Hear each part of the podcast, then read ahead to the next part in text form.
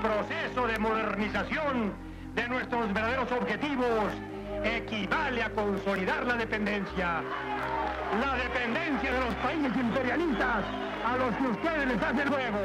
Esta voz que escuchas es la del expresidente Luis Echeverría en la UNAM en 1975, justo unos minutos antes de recibir una pedrada de los estudiantes en el auditorio de la Facultad de Medicina. Había acudido sin escoltas, creyendo que podía restablecer el diálogo con estudiantes de la Universidad Nacional después de siete años de enfriamiento de relaciones con el gobierno a causa de la masacre del 2 de octubre de 1968 en la Plaza de las Tres Culturas.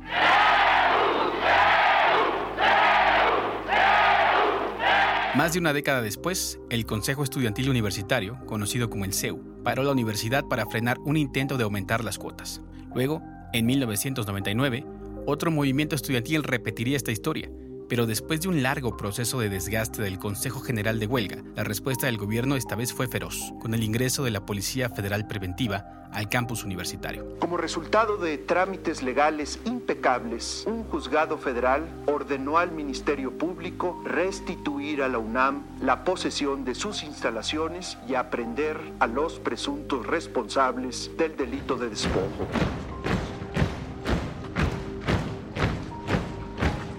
Desde la fundación de su antecedente en el siglo XVI, la universidad ha sido uno de los pilares de la historia de México y hoy, con sus más de 373 mil alumnos, una ley, un presupuesto y un territorio propios, no es exagerado decir que gobernar la UNAM equivale a gobernar un país.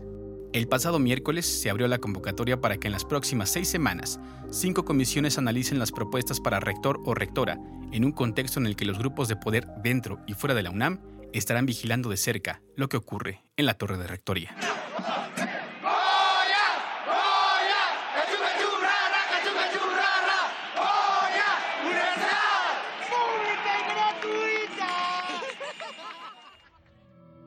Seguirle el ritmo al país no es cosa fácil, pero queremos informarte mejor, no informarte primero. En 25 minutos te presentamos las mejores historias, reportajes y entrevistas para tratar de comprender juntos el territorio que habitamos. Yo soy Mauricio Montes de Oca y te invito a que nos acompañes cada martes en Semanario Gato Pardo. Antes de comenzar con nuestro tema principal, vamos a las noticias de la semana que nos presenta Fabiola Vázquez. Entre lágrimas y porras, la cantante Taylor Swift concluyó sus conciertos en el Foro Sol.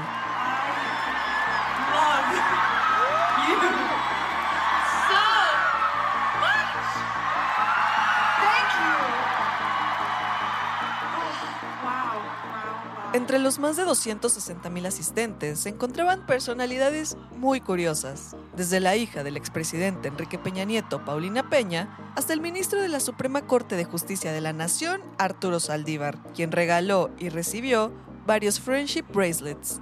Ya en el concierto, hasta propuestas de matrimonio hubo, y, contrario a lo que se esperaba, el clima jugó a favor de las Swifties.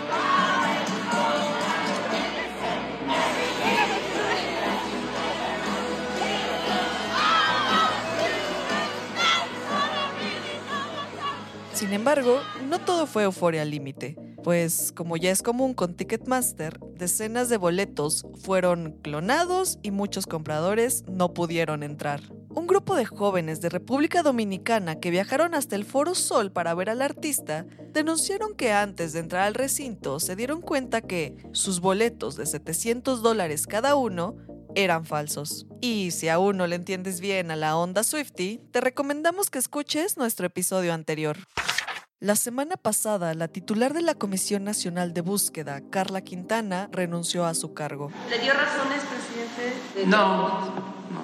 Yo creo que este, cerró un ciclo y como pues somos libres, ¿no? ¿Qué mensaje le daría precisamente a los colectivos de búsqueda que están preocupados por esta salida? Que no se preocupen, que estamos este, avanzando en la búsqueda y que pues no depende de una compañera. La excomisionada no dio a conocer los motivos por los que emitió su renuncia. Sin embargo, a principios de agosto, el presidente cuestionó el conteo de desapariciones porque se le hacía extraño que hubiera más desaparecidos en su gobierno que durante el de Felipe Calderón. Por eso, instruyó que se llevara a cabo un nuevo censo, ya que, según él, la cifra real es menor a la oficial. Se ha especulado que este es uno de los motivos que sembró diversos desacuerdos con Quintana. Recordemos que hasta la fecha hay un registro de más de 110.000 personas desaparecidas. 43.000 corresponden al sexenio de AMLO, 34.000 al de Peña Nieto, 17.000 al de Calderón y el resto administraciones pasadas, según las cifras oficiales.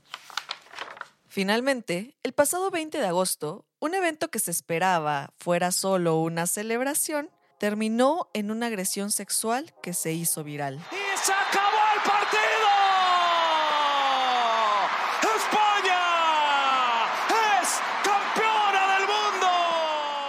Después de que la selección femenil española se proclamara campeona mundial frente a Inglaterra, un video del presidente de la Federación Española, Luis Rubiales, besando en la boca a la jugadora Jenny Hermoso a manera de celebración, despertó la furia de millones de personas. La FIFA abrió un procedimiento disciplinario contra Rubiales, pero en una asamblea organizada por la Real Federación Española de Fútbol, dijo que el beso había sido mutuo, eufórico y consentido. ¿Ustedes creen que, que tengo que dimitir? Pues les voy a decir algo. No voy a dimitir.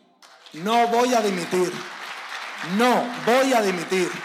Esto despertó el enojo de la jugadora, quien publicó un comunicado donde dijo que en ningún momento el beso fue consentido. Diversas futbolistas se unieron a su denuncia y anunciaron que no jugarían con la selección mientras Rubiales siguiera al frente. Y ante la presión, el 26 de agosto Rubiales fue suspendido con carácter provisional por la FIFA durante 90 días, mientras demuestra su inocencia. Ahora sí, pasemos al tema de la semana. Decíamos al principio que la UNAM es como un país, y no son solo sus 373 mil estudiantes. También hay que sumarle sus 42 mil académicos y las más de un millón y medio de personas beneficiadas con sus programas de educación continua. Todo esto con un presupuesto de 52 mil 700 millones de pesos en 2023.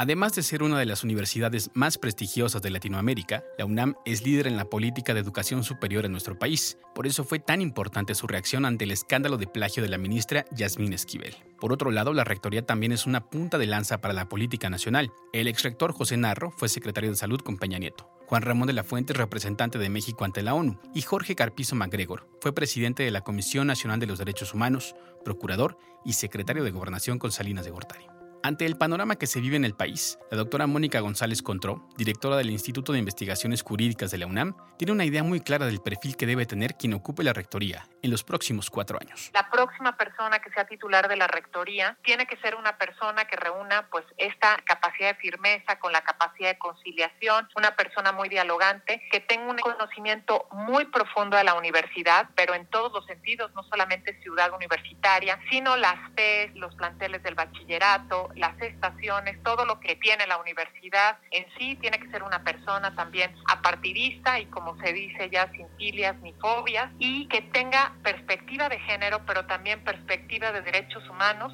y perspectiva intercultural. Para Tito Garza Onofre, investigador de ese mismo instituto, hay dos aspectos importantes en juego durante esta sucesión. Hay que recordar que la elección del rector dura cuatro años con posibilidad a una reelección y en ese sentido muchos de los grandes eh, cambios tecnológicos, sociales que están sucediendo hoy en día, ¿no? los movimientos sociales que también han tenido impacto en la Universidad Nacional, veremos cómo se consolidan o veremos cómo se les da tratamiento. Eso sería el primer factor en juego, ¿no? El segundo, Mauricio, que yo me atrevería a mencionar, creo que es algo más amplio. Implica naturalmente una relación política con la administración pública en general, ¿no? Con el gobierno, cómo va a ser el tránsito de este modelo propiamente eh, de administración y de gestión pública hacia el futuro, por lo menos en los próximos años. Entonces, me parece que ha habido un modelo más bien discreto, más bien institucional, y creo que en ocasiones dicho modelo a algunos universitarios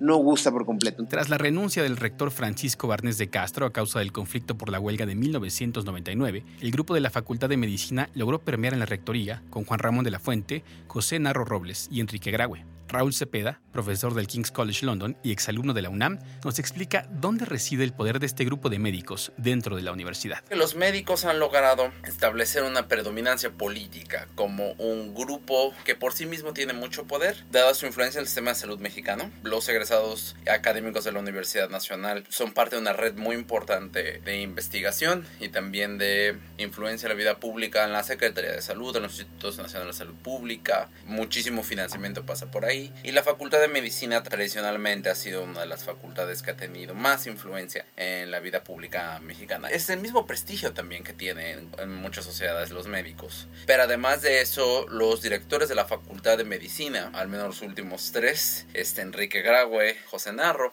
y Juan Ramón de la Fuente, han resultado ser muy buenos políticos. Aparte del grupo de medicina, hay otros factores de poder dentro de la UNAM. Pero siempre se ha hablado de que ha habido más bien sectores o grupos políticos dentro de la Universidad Nacional. Los médicos son uno, los ingenieros son otros. El sector ingenieril de la Universidad Nacional siempre ha tenido mucha influencia, dado que ellos han sido uno de los sectores que tienen más influencia en la vida nacional. Sus egresados han siempre sido importantes protagonistas de la vida de la infraestructura pública nacional. Entonces, los abogados, por supuesto, dada la influencia del sector abogadil de la universidad, es un sector muy grande, es un sector muy influyente. Casi todos los ministros de la Suprema Corte son egresados de la UNAM y sin lugar a dudas, los abogados de la UNAM son los más prestigiados del país. Existe también la duda de si el oficialismo intentaría alguna injerencia para apostar por algún candidato o candidata para la rectoría. Quito Garza reconoce que es posible. No obstante, también asegura que hay una especie de blindaje al interior de la máxima casa de estudios. No creo que sea algo particular de Morena. Siempre ha habido presiones externas, injerencias a través de grupos, cuando teníamos el partido hegemónico, etcétera, etcétera, ¿no? En particular, me parece que hay un discurso que puede ser preocupante, Mauricio, más que estén organizados al interior, sabemos que hay núcleos, sabemos que hay personas que apoyan eh, de manera ferviente el movimiento, pero eso no significa que lo vayan a conseguir eh, de la noche a la mañana o se vayan a organizar y vayan a apoyar a una, a una personalidad dentro de los que están convendiendo para ser rectores, ¿no? Entonces, yo creo que es natural y esos procesos se van blindando y se van difuminando a través propiamente de la participación de universitarios que se involucren en el proceso, que estemos llamando la atención y que levantemos la voz cuando haya que levantarla, ¿no? Me parece natural que haya simpatía de candidatos con algunas personalidades del gobierno, me parece que también, eh, no solo con el gobierno, sino también con oposición, pero esto es natural siendo la UNAM, pues eso, la universidad más grande del país y una de las que tiene mayor injerencia en la discusión pública nacional. Al ser cuestionado sobre la sucesión en la UNAM, esto fue lo que dijo el presidente López Obrador en julio de este año. Bueno, no debo meterme, eso es un asunto que corresponde a los universitarios. Sí me gustaría que la universidad, la UNAM, se reformara que se acercara más a la gente, más al pueblo, porque se ha ido derechizando en los últimos tiempos. Pero eso lo tienen que lograr, esa transformación, los universitarios. Hasta el momento han levantado la mano personajes como el académico Imanol Ordorica, un exdirigente del Consejo Estudiantil Universitario, que en 1986 puso en paro la UNAM y fue el semillero para políticos como Claudia Sheinbaum, Carlos Simas, Hugo López Gatel o Martí Batres. Y aunque no han expresado públicamente sus intenciones, los medios de comunicación mencionan los nombres de Leonardo Lomelí, secretario general de la UNAM, Raúl Contreras, director de la Facultad de Derecho, Luis Álvarez y Casa, titular de la Secretaría Administrativa, y Germán Fajardo, director de la Facultad de Medicina. Por el lado de las se ha mencionado a Patricia Dávila, secretaria de Desarrollo Institucional, Rosaura Ruiz, investigadora de la Facultad de Ciencias y exsecretaria de Educación, Ciencia y Tecnología e Innovación con Sheinbaum, así como Guadalupe Valencia, coordinadora del área de Humanidades de la universidad. Hoy el país está regido por nueve gobernadoras, y si las tendencias siguen lo que marcan las encuestas actualmente, es probable que la contienda presidencial sea entre mujeres, pero la UNAM nunca ha tenido una mujer en la rectoría. Mónica González Contró es la primera directora del Instituto de Investigaciones Jurídicas y advierte que es importante que no se permitan retrocesos en el avance de políticas igualitarias que ha logrado la universidad, como el protocolo de atención a la violencia de género. Entonces es muy importante no irnos simplemente por el tema del sexo, porque pues sin duda no puede haber mujeres que a pesar de ser mujeres no tengan esta perspectiva de género y no tengan claro cuáles son las acciones que hay que impulsar en materia de igualdad. Entonces yo creo que eso es lo que necesitamos hoy en día, pero sí sin duda alguna, pues creo que la UNAM está preparada para, para tener una rectora. ¿Y cómo es el procedimiento para elegir al titular de la rectoría? Este método se llama auscultación y este año será llevado a cabo por cinco comisiones designadas por la Junta de Gobierno. El cronograma está así. Del 21 de agosto al 3 de noviembre, la Junta recibirá opiniones por escrito de la comunidad universitaria. El 4 de septiembre es el último día para que los aspirantes a la rectoría entreguen su currículum y un proyecto de trabajo. El 6 de septiembre estos documentos serán publicados en el sitio web. El 12 de octubre se publicarán los nombres de los candidatos y la Junta comenzará a entrevistarlos a partir del 23 de octubre. Sin embargo, es muy común que mientras la universidad se acerca a una nueva designación de rector, escuchemos un viejo cuestionamiento. ¿No deberían ser los alumnos y académicos quienes elijan a la máxima autoridad de la UNAM en una votación abierta?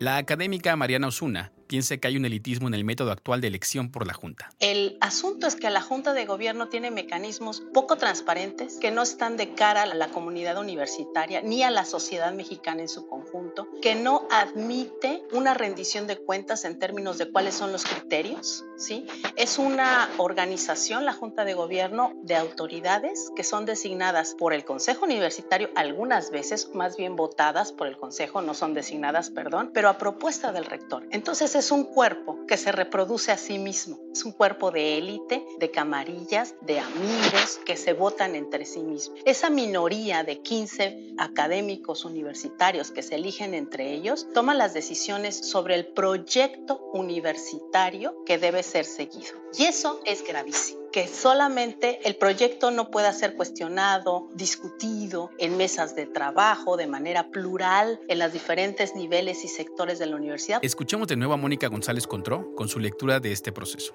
A mí me parece que la Junta de Gobierno ha dado pasos importantísimos y que el proceso que está haciendo en la actualidad garantiza, pues de manera muy importante, la escucha a la comunidad ¿no? y una buena elección. Y voy a explicar esto. En primer lugar, yo quiero siempre poner mucho énfasis que nuestra universidad es profundamente democrática. Nuestra universidad es muy horizontal. Todas las decisiones relevantes para la universidad se toman por cuerpos colegiados eh, en donde hay representantes electos por pares. Y estos cuerpos colegiados son desde el Consejo Universitario, el cual el rector preside, pero es un cuerpo colegiado que tiene representación de alumnado, de personal académico, tanto investigadores como profesores, y también de personal administrativo. ¿no? Y este sería nuestro cuerpo legislativo. Tradicionalmente se habla de alumnos, académicos y personal administrativo como los tres sectores involucrados en la designación del rector, pero Mariana Osuna nos invita a pensar fuera de la caja para incluir también a la sociedad que día a día paga sus impuestos, para que estudiar una licenciatura en la UNAM cueste menos de un peso. Entonces, ¿qué tipo de proyecto universitario no es el que queramos algunos sectores de la universidad, sino cuál es el proyecto universitario que de cara a la sociedad mexicana se necesita en una universidad de fondos públicos donde las autoridades proponen y llevan a cabo, instrumentan un proyecto, una visión de universidad que atiende a qué tipo de proyecto académico universitario para llevar a cabo qué tareas universitarias. De manera que el caso de la Junta de Gobierno da en, nos permite, nos muestra una de las partes más eh, importantes de la cultura política de la universidad. Y cuando decimos cultura política, a la sociedad mexicana debe interesarnos el hecho de que es allí donde se decide qué universidad va a tener en el futuro nuestro país. ¿Qué universidad con recursos públicos? ¿Por qué es importante este tipo de procesos? Porque se vuelven modelos de cultura política que derraman a otras universidades. Es necesario decir que el método de designación de rector no es único de la UNAM. De hecho, la mayoría de las universidades eligen así a su máxima autoridad. Se viven procesos muy similares en escuelas como la Universidad Católica de Chile, la Universidad de Sao Paulo o la Universidad de California. Escuchemos de nuevo a Raúl Cepeda. Lo primero que hay que saber es que usualmente las universidades públicas en el mundo no tienen elecciones democráticas para elegir a sus liderazgos. Por una razón, porque quienes dirigen las instituciones de educación superior no son políticos ni representan esencialmente votantes. Son instituciones de educación superior con objetivos diferentes a los que puede ser un representante o un gobierno local. También es importante asomarnos a lo que ocurre en las universidades del interior del país, donde la injerencia del poder político es mayor. Así lo cuenta Tito Garza. Otra que se me viene a la mente, y hay que decirlo Mauricio, un grave problema de las universidades públicas en México, pues suelen ser con apoyos y compadrazgos del gobernador en turno, ¿no? Más allá que tenga un proceso de junta de gobierno o de voto universal, el gobernador en turno moviliza y ahí es donde entran muchas de las fuerzas políticas en turno para apoyar a un gobernador. Hacer unas elecciones en la UNAM además plantearía una organización gigantesca, no solo por el padrón de académicos y personal administrativo, sino porque entre los alumnos también están los de las escuelas de la UNAM en otras entidades como Guerrero, Michoacán, Morelos o Yucatán, e incluso los alumnos de una secundaria que se encuentra en el plantel de la Preparatoria 2, en una modalidad conocida como iniciación universitaria. Invitamos a la historiadora Berta Hernández a hacer un ejercicio de imaginación política. ¿Qué implicaría hacer este tipo de consulta? Tendríamos que montar una estructura bastante complicada. O sea, vamos a verlo primero en términos prácticos y luego lo vemos en términos ¿Cuánto nos tiene que costar a la UNAM una cosa de esas? ¿En qué términos? Pero además, vuelvo a mi ejemplo del chavito de, de la secundaria en prepa ¿Tenemos idea de lo que sepa este niño, este adolescente, de los probables candidatos a la rectoría? En principio no. Y va a decir incluso el chamaco, ¿y yo por qué? Si yo nomás vine a la escuela, ¿no? ¿Yo por qué? Bueno, ahora, ¿qué tendría que pasar para que fuera factible este tipo de, elección popular. O sea, tendría que haber como a lo mejor como un primer filtro de quiénes podrían ser candidatos, quiénes podrían ser rectorables. Y luego tendríamos que poner a los rectorables, ahora sí que hacer campaña, porque si no, ¿cómo los van a conocer los de prepa 2? ¿Cómo los van a conocer los de prepa 9? Que están ocupados en hacer su prepa bien, en pasar sus materias, bla, bla, bla. No obstante, el reto mayor de abrir la elección a una votación popular es que para ello tendría que cambiarse la ley orgánica de la universidad, y eso tendrían que hacerlo los legisladores en el Congreso de la Unión. Si ya tuvimos bastante bronca con el problema de una señora que plagió su tesis, pues ahora imagínate llevando a Cámara de Diputados esto en este momento. Claro que alguien me puede decir, pues sí, nada más que si nos estamos esperando al momento adecuado, pues jamás lo vamos a hacer, porque toda la vida hay un problema político o hay eh, un jarboneo entre fuerzas. Eh, puede ser, pero además ya estamos a cuarto para las 12. Vamos a tener rector nuevo en noviembre, pero creo que sí, el siguiente rector o la siguiente rectora va a tener que plantearse muy seriamente ¿Qué debemos hacer? Y sí, es poco probable que se cambie en el futuro inmediato la ley orgánica, pero la próxima administración de la máxima casa de estudios tiene frente a sí retos muy importantes como la prevención del plagio, regular el uso de la inteligencia artificial y preservar la autonomía frente al nuevo gobierno federal que entrará en 2024. También tiene un reto enorme con la seguridad dentro de los campus. A lo largo del último lustro hemos visto incrementarse las protestas feministas por agresiones sexuales dentro de las escuelas.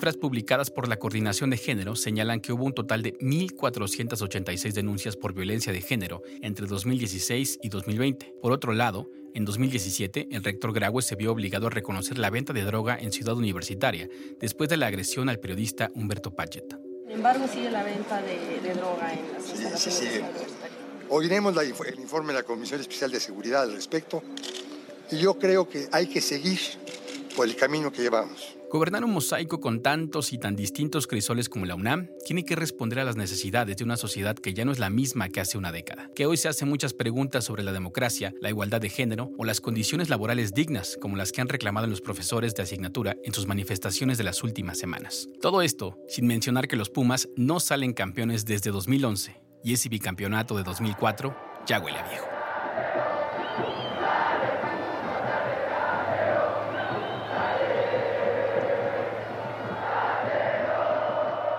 Te invitamos a que te unas a nuestro space el jueves a las 8 de la noche para conversar a fondo sobre este tema.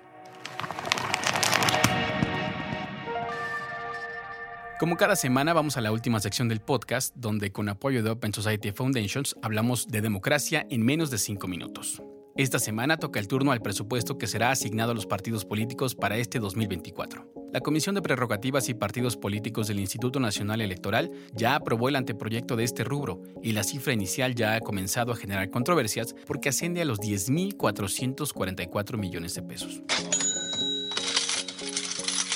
estos son los rubros a los que se irá el presupuesto aprobado. Sostenimiento de actividades ordinarias permanentes. Gastos de campaña para partidos políticos nacionales. Gastos de campaña para el conjunto de candidaturas independientes. Actividades específicas. Franquicia postal y franquicia telegráfica. Si esta cifra es aprobada, podría convertirse en una de las más altas de la historia de la democracia en nuestro país, en comparación con el presupuesto de 2018, que fue de 6.788 millones de pesos. Si son aprobados por el Consejo General, los 10 mil millones de pesos para los partidos en 2024 se van a distribuir de la siguiente manera. A Morena le corresponderán 3.109 millones para todos sus rubros. El PAN recibirá 1.904 millones de pesos. El PRI, 1.866 millones de pesos. Movimiento Ciudadano recibirá 1.017 millones. El Partido Verde, 893 millones. El PRD, 751 millones y el Partido del Trabajo 719 millones. Si bien una buena democracia es costosa, el presupuesto a los partidos rebasa lo otorgado a, por ejemplo, los institutos y centros de investigación científica de la UNAM, que este 2023 recibieron 8.359 millones de pesos, o al de los institutos y centros de investigación humanística, a los que les fue asignado un total de 3.485 millones de pesos. Y de hecho, el presupuesto a los partidos podría servir para fondear 200 veces a la dirección de teatro de la UNAM si redondeamos las cifras. Esta cápsula fue patrocinada por Open Society Foundations. Y escrita con datos de la nota, avala Comisión de Prerrogativas y Partidos Políticos, financiamiento público que deberá entregarse a los partidos políticos para el ejercicio 2024, elaborada por el INE. Gracias por escucharnos. Te invitamos a que te suscribas y califiques este episodio. Este podcast es posible gracias al equipo conformado por Fabiola Vázquez, María José Vázquez, Diana Amador y la productora Mano Santa. Queremos agradecer a Beca Duncan, Carlos Bravo y Samuel Cortés por su apoyo para este episodio.